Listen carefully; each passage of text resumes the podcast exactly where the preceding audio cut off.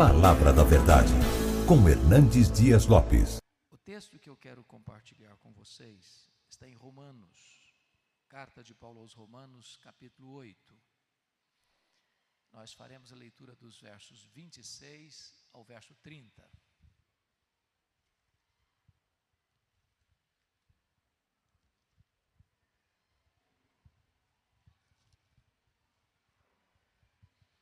Romanos 8, 26 a 30. Os estudiosos da Bíblia costumam afirmar, e penso que com razão, que a carta de Paulo aos Romanos é a cordilheira do Himalaia de toda a revelação bíblica. E se eles têm razão, então Romanos 8 deve ser o pico do Everest. E esse texto tem uma mensagem muito preciosa para nós nesta noite. Paulo diz assim, verso 26. Também o Espírito, semelhantemente, nos assiste em nossa fraqueza, porque não sabemos orar como convém. Mas o mesmo Espírito intercede por nós sobremaneira, com gemidos inexprimíveis. E aquele que sonda os corações, sabe qual é a mente do Espírito, porque segundo a vontade de Deus é que ele intercede pelos santos. Sabemos que todas as coisas cooperam para o bem daqueles que amam a Deus, daqueles que são chamados segundo o seu propósito. Porquanto aos que de antemão conheceu, também os predestinou para serem conformes à imagem de seu filho, a fim de que ele seja o primogênito entre muitos irmãos. E aos que predestinou, a esses também chamou. E aos que chamou, a esses também justificou. E aos que justificou, a esses também glorificou. Amém.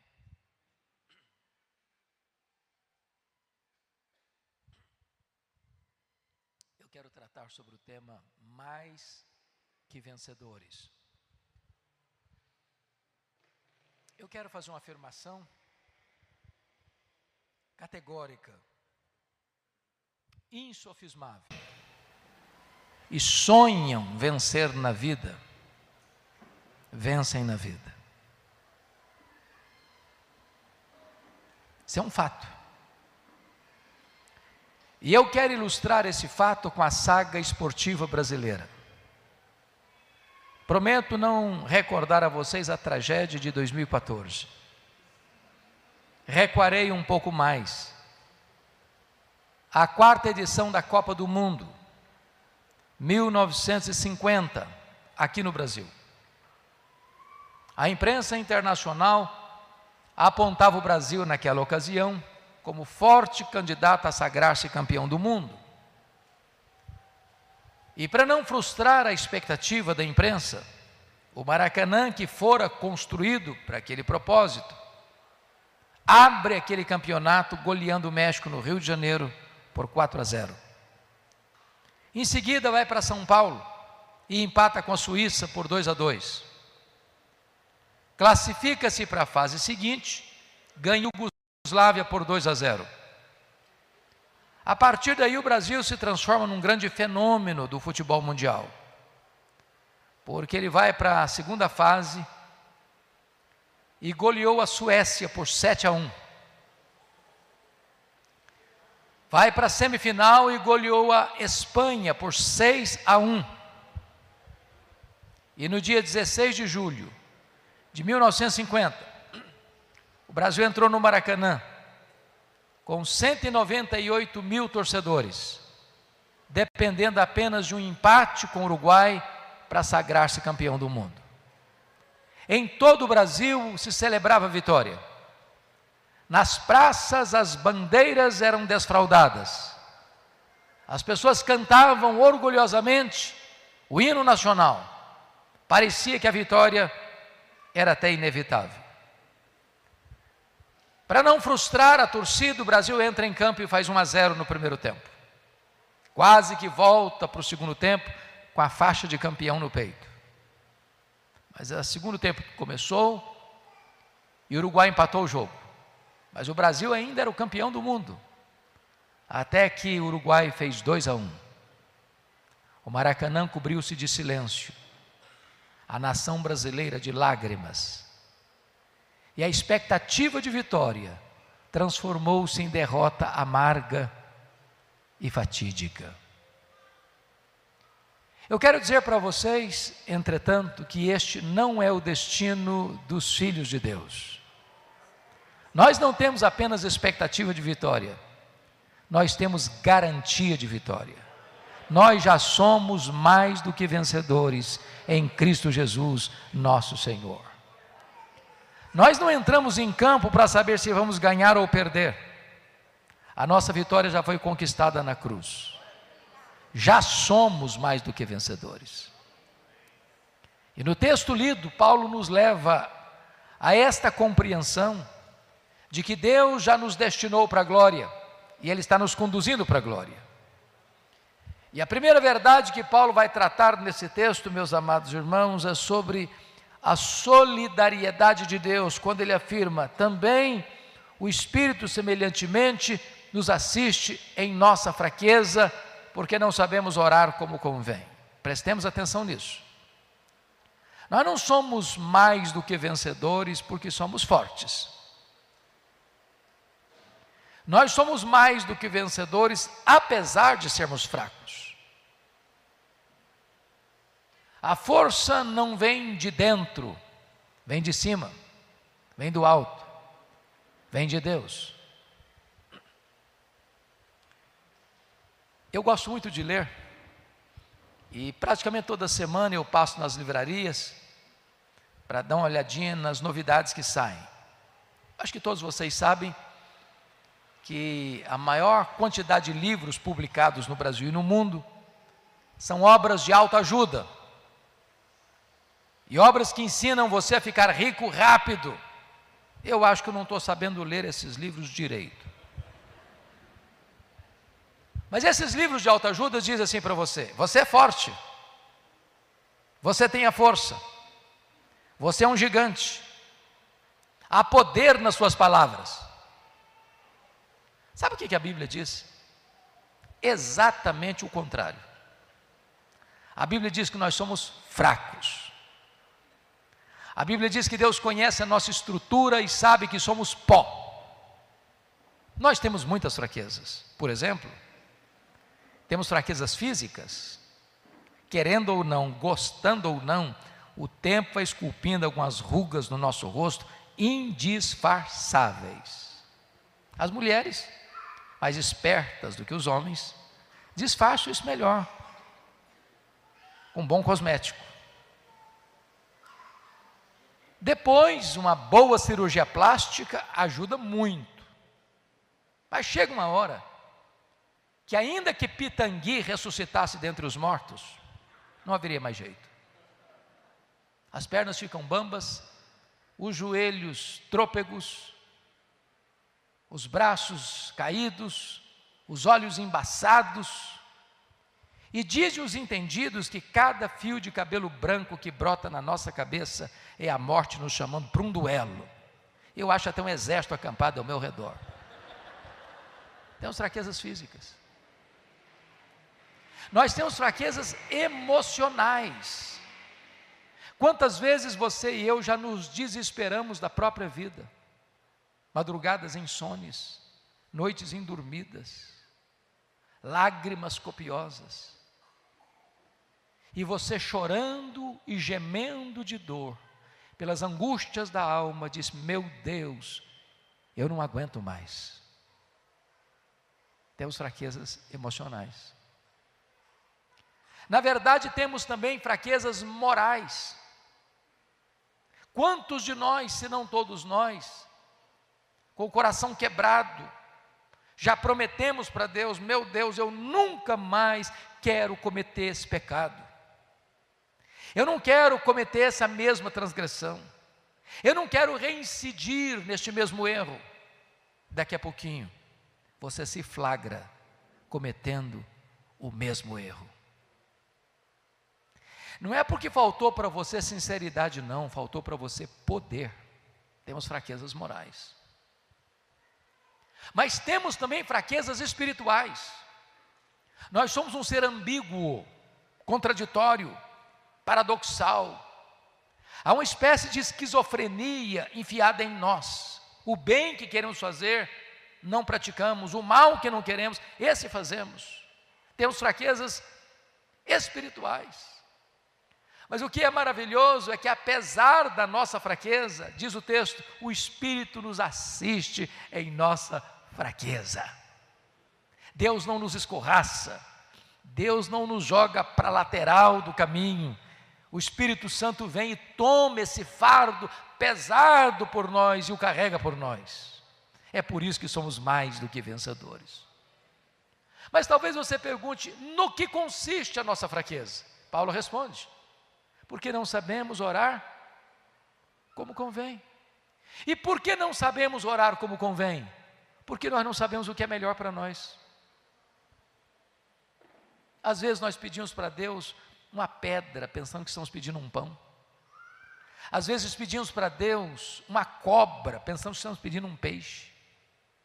Às vezes pedimos para Deus um escorpião, pensando que estamos pedindo um ovo. Às vezes pedimos para Deus o que vai nos destruir, pensando que estamos pedindo o que vai nos dar vida. Deus é tão bom com você e comigo que Ele não dá tudo o que pedimos, Ele dá o que precisamos, Ele dá o melhor. Jesus nos ensinou a orar. E quando nos ensinou a orar, nos ensinou assim: Pedi e dar-se-vos-á, buscai e achareis, batei e abrir-se-vos-á, porque todo que pede, recebe, todo que busca, encontra, todo que bate, abrir-se-lhe-á. Isso foi o que ele ensinou. Às vezes nós entendemos o contrário, às vezes nós entendemos assim: todo que pede, recebe o que pede. Não, isso não está na Bíblia. Isso Jesus nunca ensinou. Ai de nós, se estivesse assim na Bíblia. Nós não sabemos pedir como convém. O Senhor nos dá o melhor. Não há Deus como nós que trabalha para aqueles que nele esperam. Se Deus diz não para você, acolha o não de Deus como uma expressão da bondade de Deus na sua vida. Você e eu não enxergamos na curva. Você e eu não enxergamos no escuro. Você não vemos, você e eu não vemos o que está lá na frente na estrada. Deus conhece o futuro no seu eterno agora. Deus está poupando você de lágrimas e dores para frente. Ele então dá não o que você quer, ele dá o que você precisa, ele dá o melhor. O Espírito Santo nos assiste em nossa fraqueza, porque não sabemos orar como convém.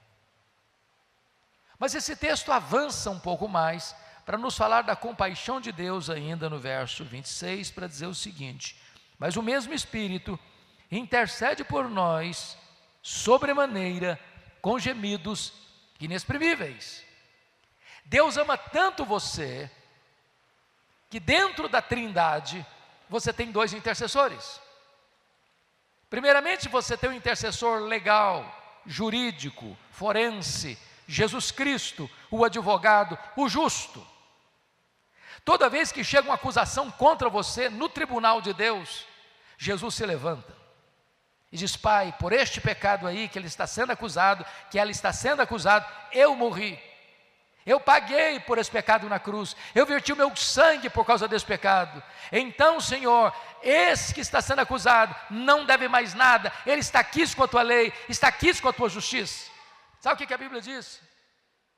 Quem tentará acusação contra os eleitos de Deus? É Deus quem os justifica. Quem os condenará? É Cristo Jesus quem morreu, o anjo quem ressuscitou, o qual está à destra de Deus e também intercede por nós. Nenhuma acusação prospera contra você no tribunal de Deus se você está em Cristo Jesus. Já nenhuma condenação a mais para aqueles que estão em Cristo Jesus, nosso Senhor. Nós temos um advogado, Jesus Cristo justo. Ele é o nosso substituto, ele é o nosso grande sumo sacerdote. Ele morreu pelos nossos pecados e ressuscitou para a nossa justificação. Mas agora, diz Paulo que nós temos um segundo intercessor na Trindade é o Espírito Santo. É o intercessor existencial. Se Jesus intercede por nós, à destra de Deus, o Espírito Santo intercede por nós, em nós, ao Deus que está sobre nós. De que maneira? de três maneiras. Primeiro, de forma intensa, Ele intercede por nós sobremaneira. Esta é a mesma ênfase de João 3,16, porque Deus amou o mundo de tal maneira. Ele é Deus e Ele emprega toda a sua energia, todos os seus atributos, toda a sua força, todo o seu poder em você, por você, ao Deus que está sobre você.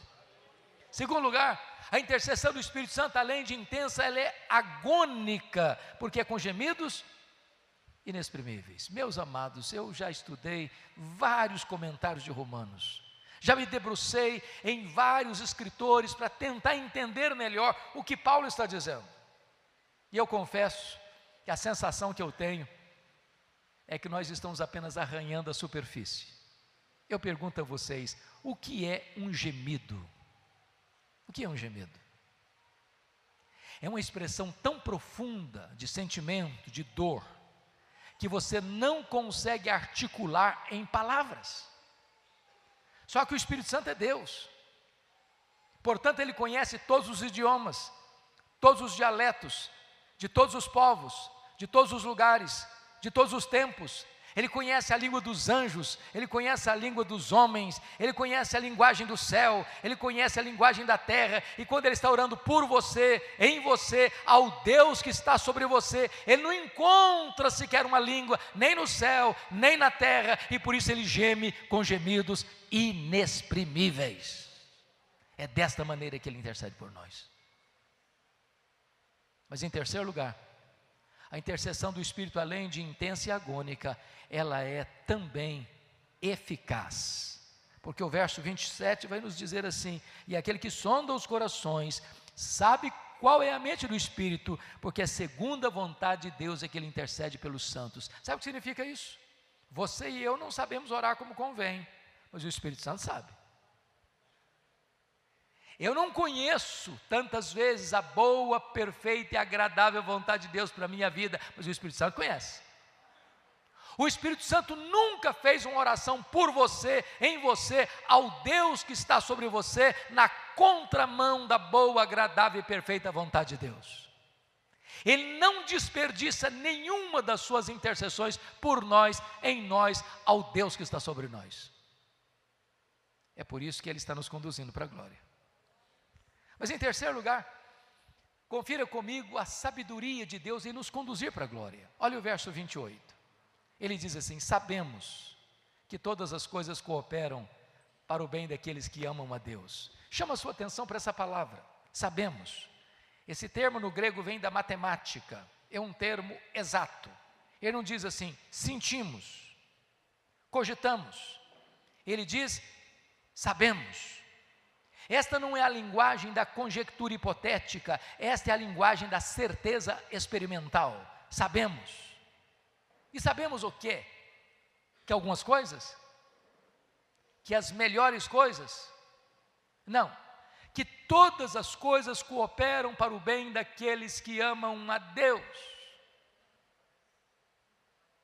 E você pode responder: Meu Deus, então eu não estou entendendo nada. Eu tenho passado tantas lutas, tantas dores, tanto sofrimento, tantos vales escuros. Como assim? Vamos entender, em primeiro lugar, o que Paulo não está dizendo. Paulo não está dizendo que todas as coisas que acontecem com você são coisas boas. Ele não está dizendo isso. Meus irmãos, nós estamos saindo de uma pandemia. Foram mais de 6 milhões de pessoas que morreram nesse tempo. Quanta lágrima, quanta dor, quanto sofrimento, quantos prejuízos. Isso não é uma coisa boa. Crente fica doente, crente bate carro, crente sofre acidente, crente perde emprego, crente sofre prejuízo financeiro, crente morre crente sepulta os seus entes queridos. Não é verdade que tudo que acontece com você são coisas boas. Segundo, Paulo não está dizendo que as coisas se encaixam por si mesmas para o nosso bem, como se você antes de sair de casa ler seu horóscopo para saber se os astros estão a seu favor. Não, não, não. As coisas não trabalham por si mesmas. Não é isso que Paulo está ensinando. Terceiro, Paulo não está dizendo que todas as coisas cooperam para o bem das pessoas. Quem semeia vento, colhe tempestade. Quem semeia na carne, da carne colhe corrupção. Mas se você ama Deus, as mãos de Deus dirigem o seu destino. Se você ama Deus, ainda que a providência seja carrancuda, a face de Deus para você é sorridente. Talvez você pergunte, pastor, se todas as coisas cooperam para o meu. Nem sempre Deus vai explicar para você o que está acontecendo com você. Você pode não estar entendendo o que Deus está fazendo, mas você pode entender Deus. Me permito ilustrar. Quando Albert Einstein, depois do seu sucesso com a teoria da relatividade, veio à América pela primeira vez, uma repórter perguntou para a esposa dele que o acompanhava: A senhora compreende a complexa teoria da relatividade pela qual seu marido é tão famoso no mundo? Ela respondeu: Não, eu não compreendo a complexa teoria da relatividade pela qual meu marido é tão famoso no mundo, mas eu compreendo o meu marido. Você pode não compreender o que Deus está fazendo, mas você pode compreender Deus. Ele é soberano, ele é seu pai e ele está trabalhando para o seu bem. Alguns de vocês já leram o livro As Cinco Linguagens do Amor de Chapman. E ele diz que quando era criança, ele estava brincando ao pé da sua mamãe, que fazia um bordado à mão. E ele olhou o bordado de baixo para cima, pelo avesso, e disse: Mamãe, mas que coisa horrível a senhora está fazendo. Como a senhora, uma mulher tão inteligente, faz um negócio desse? As linhas estavam soltas. A mãe entendeu o drama do menino, botou o menino no colo, mostrou o bordado pelo lado direito, havia beleza, havia harmonia, havia propósito. Tem hora que você e eu olhamos para a nossa vida pelo avesso, as linhas estão soltas, não tem nexo, parece que as coisas não se encaixam. Um dia Deus vai sentar você no seu colo, vai mostrar a sua vida de cima para baixo, e você vai ter entendido então que sempre todas as coisas cooperaram para o bem daqueles que amam a Deus. Mas talvez você pergunte, pastor, mas que bem é esse? É ter saúde? É ser rico? É ter sucesso? É ser famoso? Que bem é esse? Que todas as coisas cooperam para ele. A resposta é categórica no verso 29. Paulo responde aí: Deus nos predestinou para sermos conformes à imagem de seu filho, a fim de que ele seja o primogênito entre muitos irmãos. Então preciso lhe dizer algo. O grande projeto de Deus na sua vida não é você ser uma pessoa famosa, não é você ser uma pessoa bem-sucedida financeiramente, não é você ganhar muito dinheiro, não é você ter saúde para dar e vender. O grande projeto, eterno projeto de Deus na sua vida é fazer de você uma pessoa parecida com Jesus.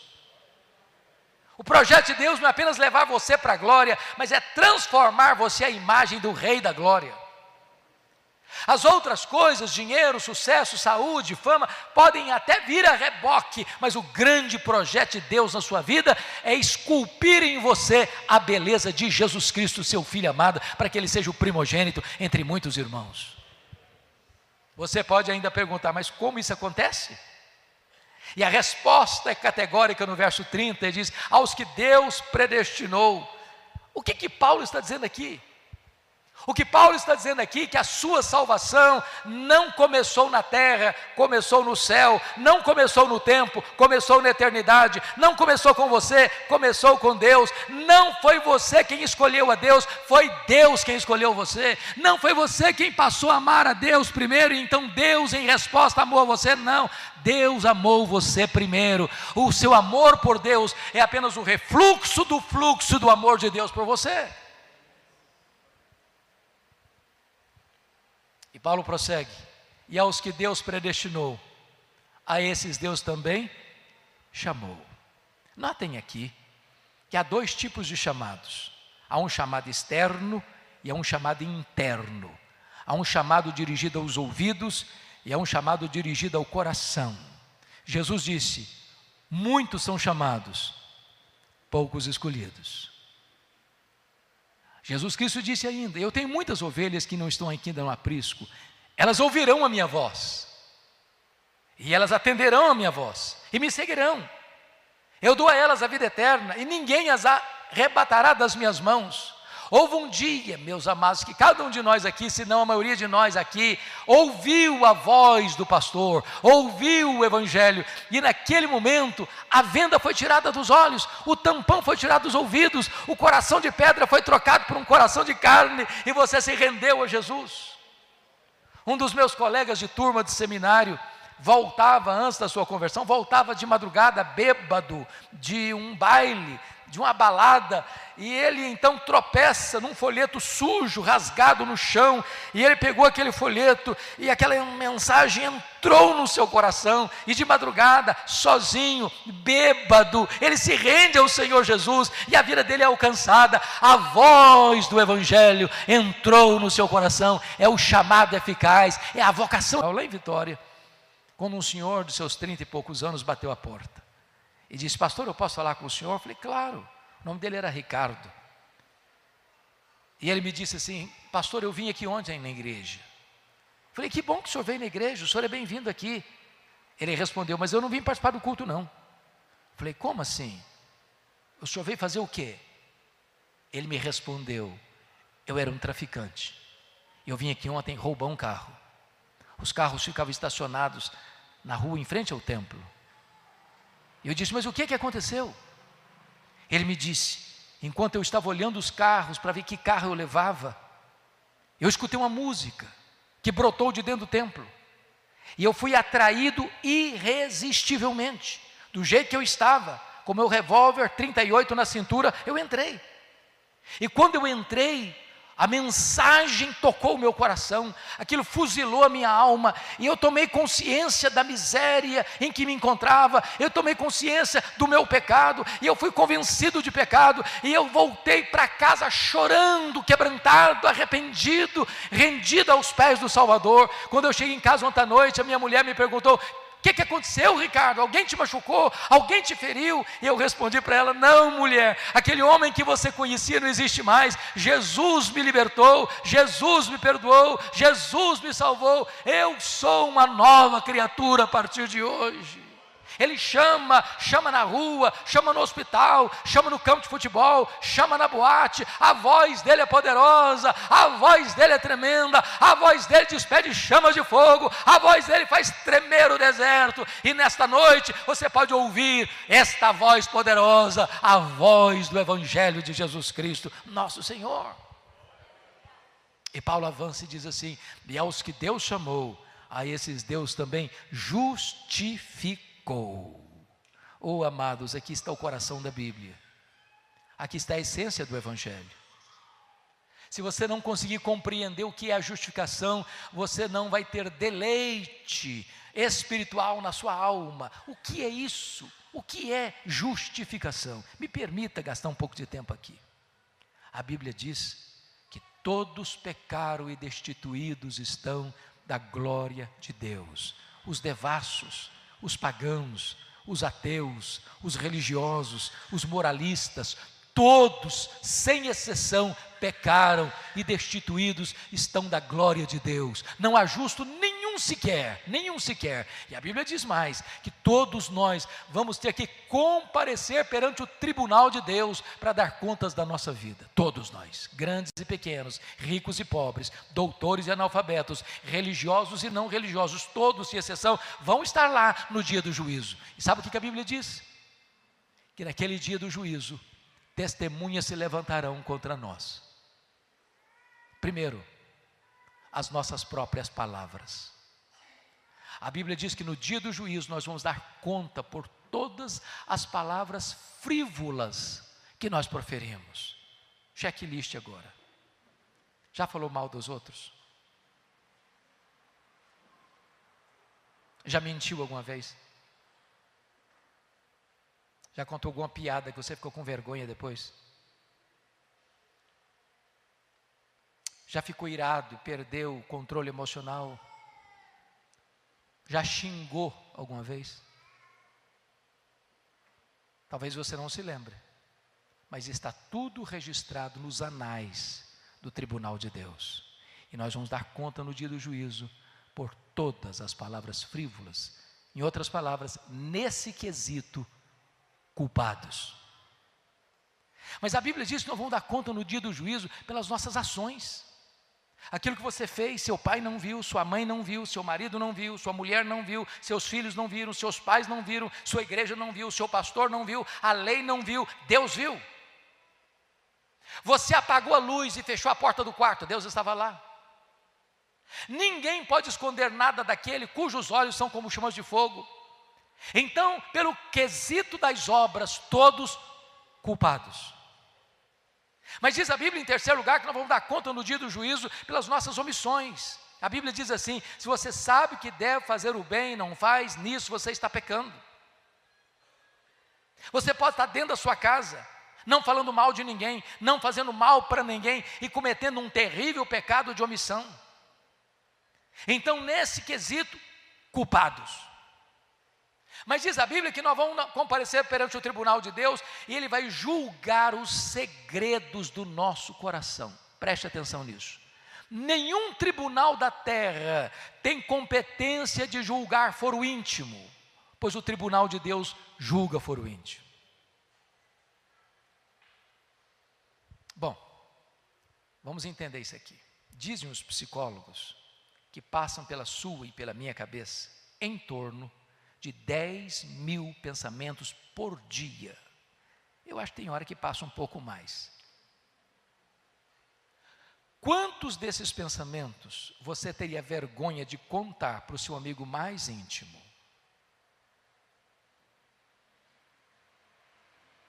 Bom,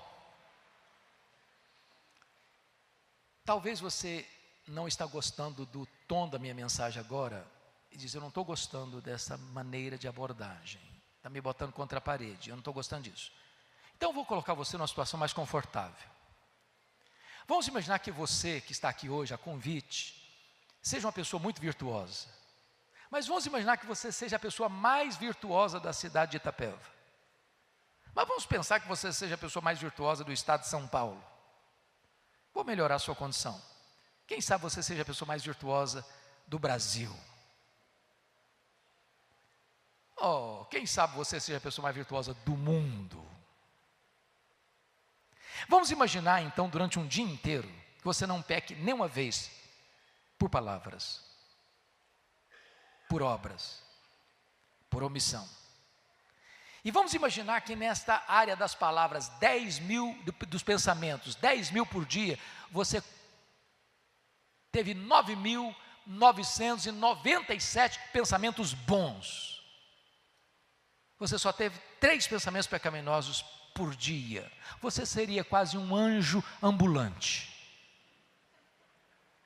Mas lhe pergunto: se você tiver três pensamentos pecaminosos por dia, no final de um mês, quantos pecados você terá? Quantos? 90 pecados. E no final de um ano, quem é bom de matemática? 90 vezes 12. 1080. Vamos arredondar para mil para facilitar. Se eu tivesse só três pecados por dia, hoje eu estaria com 63 mil pecados. Imagine um réu no tribunal e o advogado de acusação e o promotor provar pelos autos do processo que aquele agora você não precisa de 63 mil pecados para você não poder entrar no céu, não. Se você tiver um único pecado, você não pode entrar no céu. Vou ser radical. No céu só entra gente perfeita, sabia disso? A Bíblia diz assim: se você guardar toda lei, toda lei, e tropeçar num único ponto, você é culpado da lei inteira. Sabe por quê? Porque o padrão para entrar no céu é perfeição. Deus expulsou o anjo de luz do céu por causa de um pecado. Você acha que Deus vai deixar você entrar lá com milhares deles? Nada contaminado entrará lá no céu. Talvez você argumente, ah, pastor, mas isso não está certo, não. Eu faço tanta coisa boa. O problema é que o padrão é perfeição. Então vou ilustrar para você. Imagine que você vai chegar em casa hoje, vai pegar 10 ovos na geladeira, bota uma grande frigideira no fogo, vai fazer um grande omelete para a família toda. Os 10, os, os, os, os, nove primeiros ovos que você quebrou lá dentro da, da frigideira, a gema vermelhinha bonita. Quando você quebrou o décimo ovo, ele estava podre e caiu lá no meio. Eu pergunto a vocês: quanto do omelete vocês estragaram? Todo. Mas tinha nove bons. Você comprometeu o padrão da perfeição. Bom, talvez você esteja pensando assim: bom, pastor, se é desse jeito, então eu estou frito. Se você pensou assim, parabéns, é isso mesmo. Você está co coberto a razão. Sabe o que significa isso? É impossível que você seja salvo pelas suas obras, pela sua justiça própria, pelos seus méritos. Mas eu tenho uma boa notícia para lhe dar. Aquilo que você não pode fazer, aquilo que você não consegue fazer, Deus fez por você.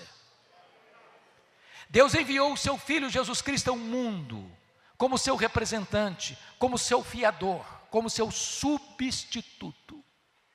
Quando Jesus estava naquela cruz, diz a Bíblia que ele foi carregando sobre o seu corpo no madeiro os nossos pecados. Diz a Bíblia que Deus lançou sobre ele a iniquidade de todos nós. Diz a Bíblia que naquele momento não havia beleza nele.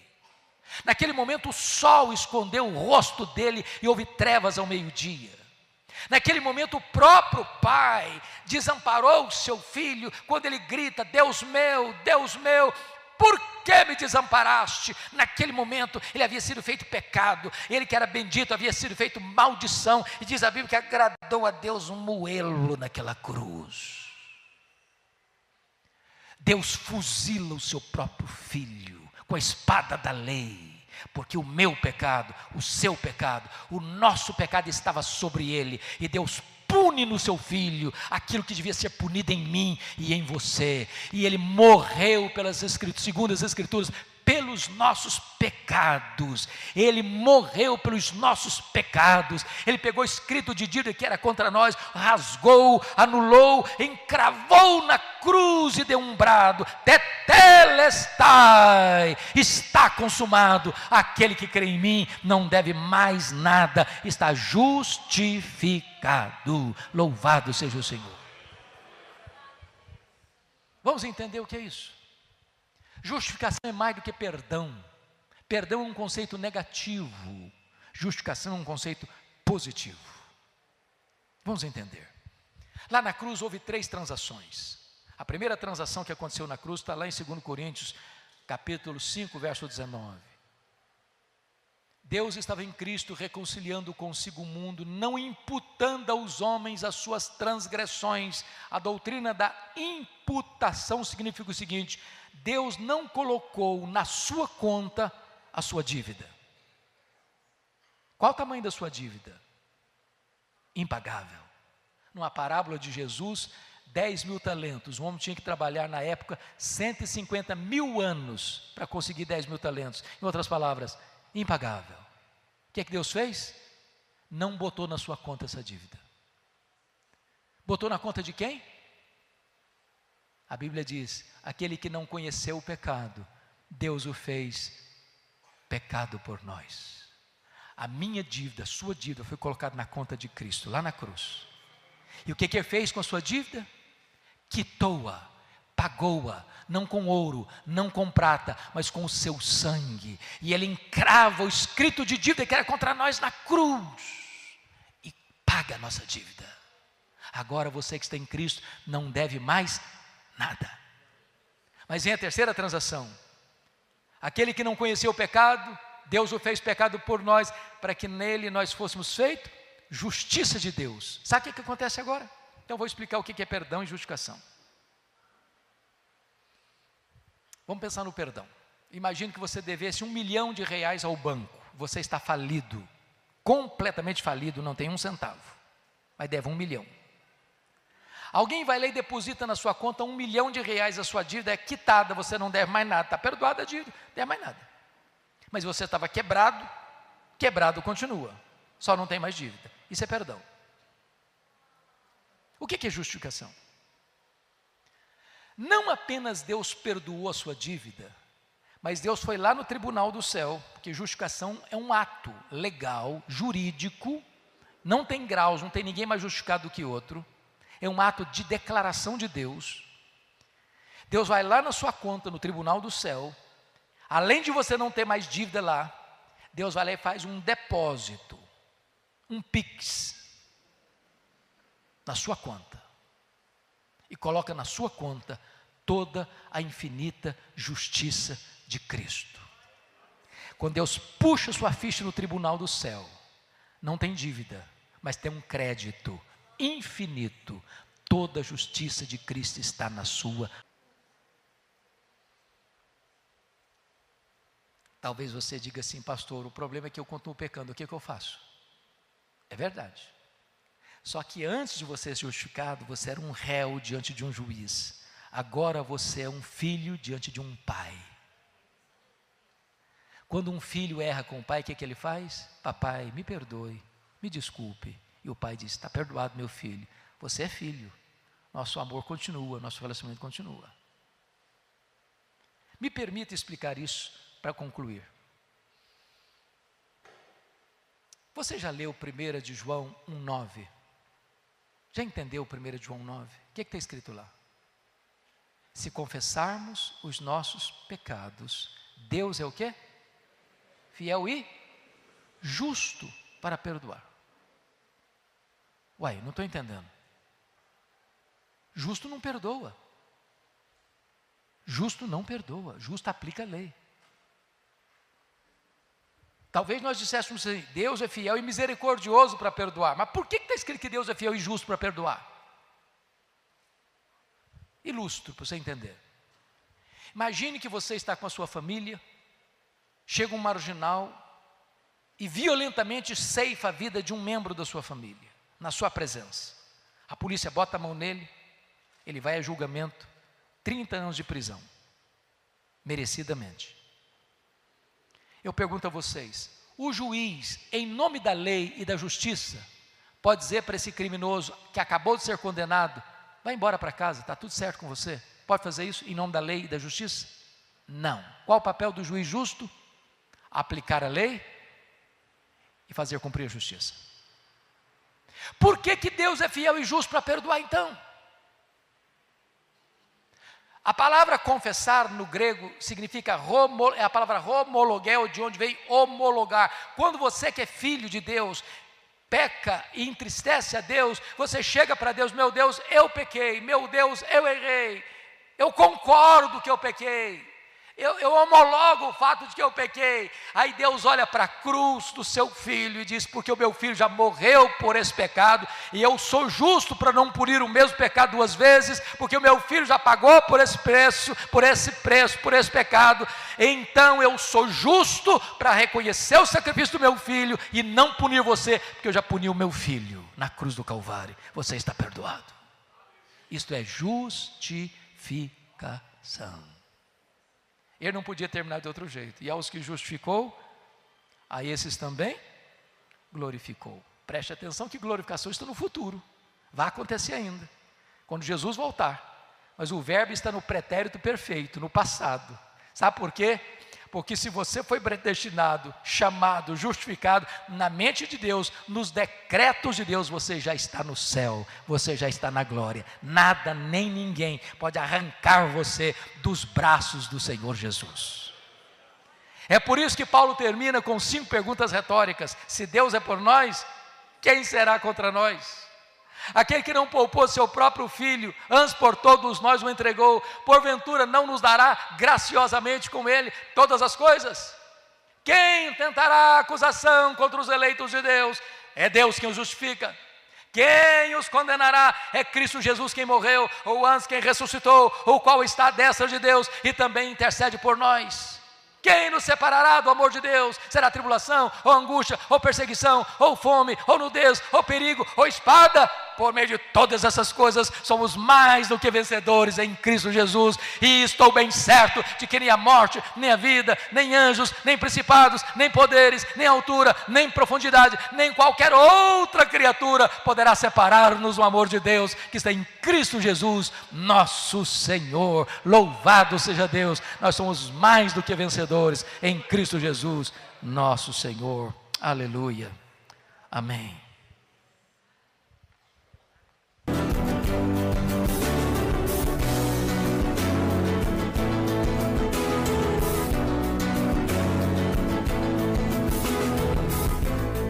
Palavra da Verdade, com Hernandes Dias Lopes.